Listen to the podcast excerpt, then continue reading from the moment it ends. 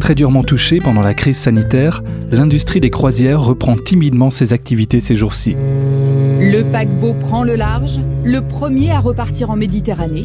Hier soir, un paquebot de la compagnie MSC a quitté Gênes en Italie avec 2500 passagers à bord. Ce grand navire a été le premier à quitter le port italien de Gênes dimanche soir. Le croisiériste Costa reprend enfin la mer. Le Costa Deliciosa est parti hier du port de Trieste. Et à bord, pour l'occasion, une chanson de circonstance est diffusée.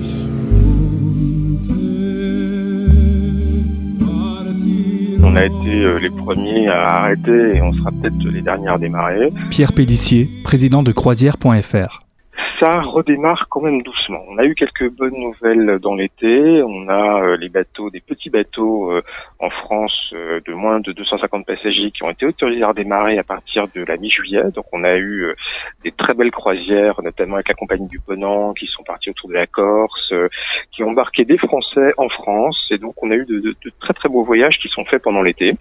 Alors ça reste un peu exclusif, hein. on n'a pas encore eu de, de, les gros bateaux euh, en France sont toujours pas autorisés à repartir, mais en Italie, on a eu un premier bateau qui est parti il y a 15 jours, donc un, gros bateau, le MSC Grandiosa, c'est un bateau neuf de près de 6000 passagers, qui est parti euh, pour son euh, premier départ le 16 août, euh, au départ de Gênes, avec surtout des Italiens et quelques Français, quelques Espagnols, qui sont allés donc jusqu'à Nice. À Nice, on les a transférés à Gênes et qui ont pu partir. On, a eu le, plaisir d'accueillir Lucas Schmitter récemment, donc de, de Europe, qui, qui, parlait un petit peu de, de l'avenir justement de, de, sa compagnie.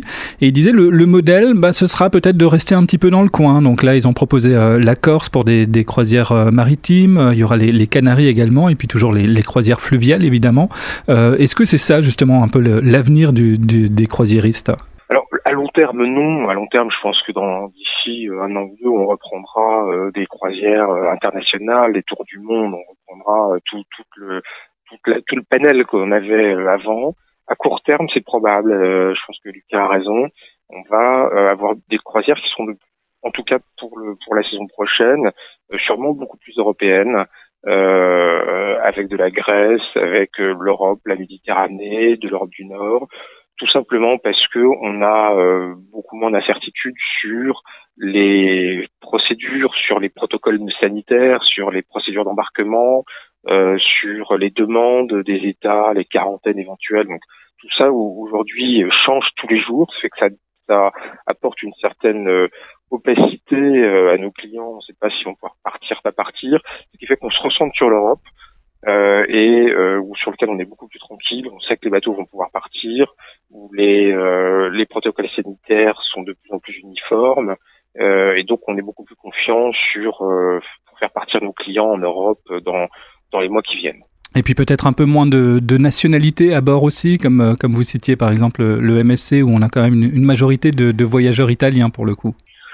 Alors ça, ça, a été le cas effectivement au mois d'août, euh, mais je ça à terme ça va pas, ça devrait dans les dans les semaines ou les mois qui viennent, on devrait avoir à nouveau euh, une mixité euh, de, des populations parce que ça a pas tellement de sens sur du moyen terme. Je pense que ça a été une procédure un petit peu d'urgence pour pouvoir faire redémarrer les bateaux dans l'été et pouvoir faire partir les clients qui avaient payé leurs vacances et euh, et qui avaient bah, qui devaient partir. Donc euh, les, les, gouvernements euh, ont, nous ont parfois imposé ces conditions-là, ou les compagnies ont choisi de, de n'embarquer que certaines c'est les clients du, du, du pays.